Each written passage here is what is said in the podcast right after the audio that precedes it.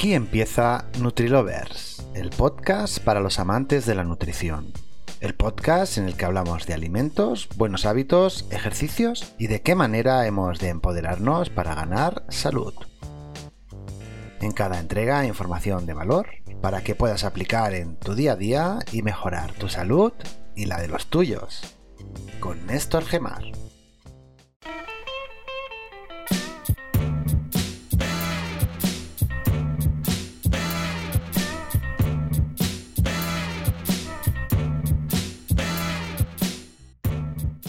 Hola, sé bienvenido a NutriLovers, el podcast en donde puedes encontrar información relacionada a la nutrición y que vas a poder aplicar a tu salud. Hay dos factores que son de suma importancia a la hora de hacer un cambio de hábito, ya sea en relación con la alimentación como en relación con el ejercicio. Y estos dos son, uno, el nivel de implicación personal que tengas en este cambio y dos, cuánto te sientes identificado o identificada en ello. No siempre hacemos los cambios porque nosotros hemos llegado a este punto. A veces, y no son pocas, el cambio llega porque un médico, un familiar, alguien nos dice que ya no podemos seguir con los viejos hábitos, o cambiamos o será peligroso para nuestra salud. Normalmente cuesta autoexaminarse y llegar a este punto. Otras veces una enfermedad causada por la mala praxis alimentaria o por el sedentarismo son los que nos empujan a cambiar. En mi experiencia, las personas que han de cambiar porque otras personas les dicen que lo han de hacer han de lidiar con un problema extra que es el de salir de su zona de confort. Además, en temas relacionados con la dieta, con la alimentación, existe la siguiente confusión. Si lo que yo como a mí me gusta en el paladar, yo estoy comiendo bien. ¿Cómo puede ser que algo sea malo si a mí me gusta? Otra manera que tienen de verlo es, a mí me encanta el pan, me encanta la pasta, me encanta el arroz, comer carne frita, comer milanesas rebosadas, me encanta el helado, me encanta la pizza, los nuggets. ¿Qué me está diciendo esta persona que todo esto es malo? Y aunque pueda parecer un poco ridículo o absurdo, esto es más común y peligroso de lo que pueda parecer. Comer una dieta que aunque me guste en el paladar, no es sana, balanceada o correcta, la mayoría de las veces es causa o el origen de una enfermedad. Si tú también eres un amante de la nutrición y quieres que te avisemos de los podcasts, no olvides suscribirte y así estarás al día de todo lo que vayamos publicando en este, tu espacio de la nutrición. Otra confusión es la siguiente. Existe la creencia que los cambios alimentarios van a ser comer ensaladas de solo lechuga, un tomate, sin aceite, con un poquito de sal, comer pescado a la plancha, comer un poquito de gelatina para el postre y ya está, así siempre. La gente cree que un cambio de hábitos es comer una comida hospitalaria posoperatoria y eso realmente no es así. Otro punto que interfiere en el cambio. Además, a las personas que están en esta tesitura les va a costar más cambiar porque ni tienen la información necesaria y probablemente se autoengañan a la hora de comer. Empezarán a hacer el cambio irán poniendo pequeñas porciones de lo que no les beneficia, irán despreciando los nuevos ingredientes, comerán con un sentimiento negativo, etc. El profesional en nutrición les ha de explicar de una manera clara, exhaustiva, qué han y qué no han de hacer para conseguir revertir el camino en caso que la persona quiera cambiar. Y aparte dar las estrategias adaptadas a ellos para que sea mucho más sencillo que alcancen el objetivo. El objetivo de NutriLovers es que formes parte de una comunidad interesada por su salud y que sabe que todo empieza por la manera en la cual nos alimentamos. El conocimiento es poder y empoderar a las personas a través del conocimiento es hacer que no tengan que depender de nadie y puedan ver, decidir qué han de comer y qué no. El cambio va a dejar atrás muchos lustros repitiendo un patrón que aparte de gustar en el paladar, ha instaurado una comodidad que va a ser difícil de mover. El cerebro siempre busca la vía fácil y si le damos unos caminos largos con un objetivo con el cual aún no están alineados, esto no va a ser fácil. El esfuerzo mínimo muchas veces es la máxima y no solo eso, sino que a día de hoy, con los paradigmas que se están construyendo de la mano de la tecnología, aún más. Hoy queremos lo inmediato, sin esfuerzo, apretando un botón, tomando la pastilla mágica, pero el éxito consiste en un camino de aprendizaje, de prueba y de error. Antes de partir este maravilloso camino de cambios de hábitos, es necesario que todo el mundo sea consciente de esto. A mí, este punto me recuerda mucho a la fábula de la liebre y la tortuga, todos siempre queremos ser liebres. Queremos ser esbeltos, resueltos, orejudos, pero inconstantes. La tortuga, aunque sea la más ignorada por todos, tiene la clave para la obtención del éxito en cualquier empresa que nos marquemos.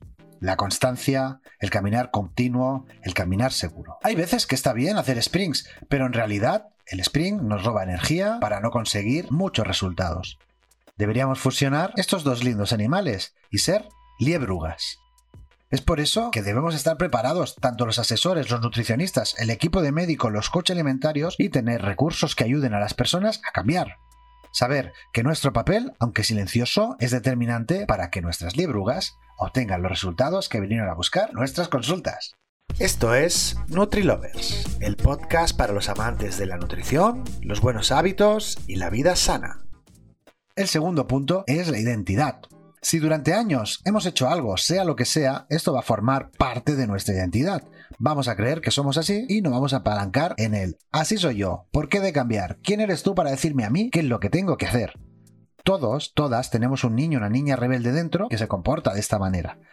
Si siempre he estado comiendo pan en cada una de mis comidas, o si he estado comiendo platos de arroz gigantes o bebiendo gaseosas como bebida principal, cuando te digan que esto no te beneficia, probablemente no estés de acuerdo. No solo eso, sino que cuando te lo cambien por otros platos que en teoría son nuevos para ti y mucho más buenos, vas a sentir una especie de síndrome de abstinencia. Aquí deberías estar acompañado acompañado de un especialista que te dé las estrategias adecuadas para no tener que pasar por un vía crucis. Un vía crucis y una falta de representación. No a todo el mundo le fascinan los cambios, hay sociedades más y otras menos conservadoras, dependiendo de donde estés tú, vas a tener más o menos camino andado. Esto es NutriLovers, el podcast para los amantes de la nutrición, los buenos hábitos y la vida sana. Comenta, comparte, si tú también eres un amante de la nutrición y quieres que te avisemos de los podcasts, no olvides suscribirte y así estarás al día de todo lo que vayamos publicando en este tu espacio de la nutrición. La identidad empieza desde que somos pequeños y nos empiezan a llamar por un nombre un nombre que haremos nuestro aunque no lo hayamos decidido nosotros. Y si por casualidad en la calle se equivocan y te llaman de otra manera, tú dirás, eh, yo no me llamo así, mi nombre es este. Esto mismo nos va a pasar con los cambios alimentarios. La identidad es muy poderosa. Ejemplos de identidad en la comida. Pues platos que se le otorgan a dos naciones distintas. ¿El ceviche es chileno o es peruano? ¿El mate lo ceba mejor un argentino o un uruguayo?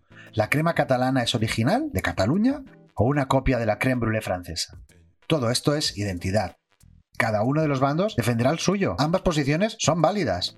Lo que no ha de ser válido es que hagamos algo que no nos vaya bien para la salud y no queramos cambiarlo. Hemos de ser autónomos, de ser libres, saber que la comida que comemos también está impuesta por diferentes actores, desde la industria alimentaria, que siembra, cría, produce, procesa y vende lo que a ella le da más beneficio, también por la parte cultural de tu zona geográfica, tienes ciertas recetas tradicionales que siempre has hecho, algunas son mejores y otras peores para la salud, y ya por último, también arrastramos muchos prejuicios alimentarios que tenemos desde niño y que probablemente aún mantengamos hoy en la edad adulta. Si tú también eres un amante de la nutrición y quieres que te avisemos de los podcasts, no olvides suscribirte y así estarás al día de todo lo que vayamos publicando en este, tu espacio de la nutrición.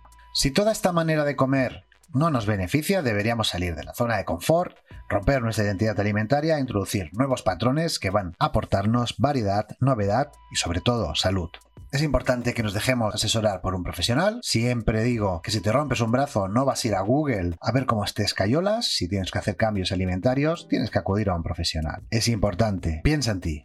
Quiérete. Delega.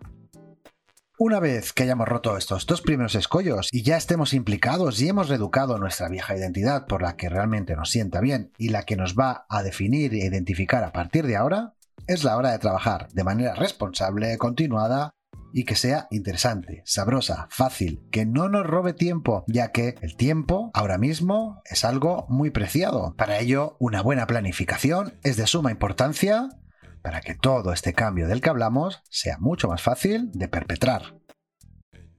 Espero que si tú estás en esta tesitura puedas dar el primer paso y tener en cuenta tanto tu implicación como tu identidad alimentaria también recordar que el compromiso a la hora de ser constante, de implicarte, de no darte excusas, siempre es contigo.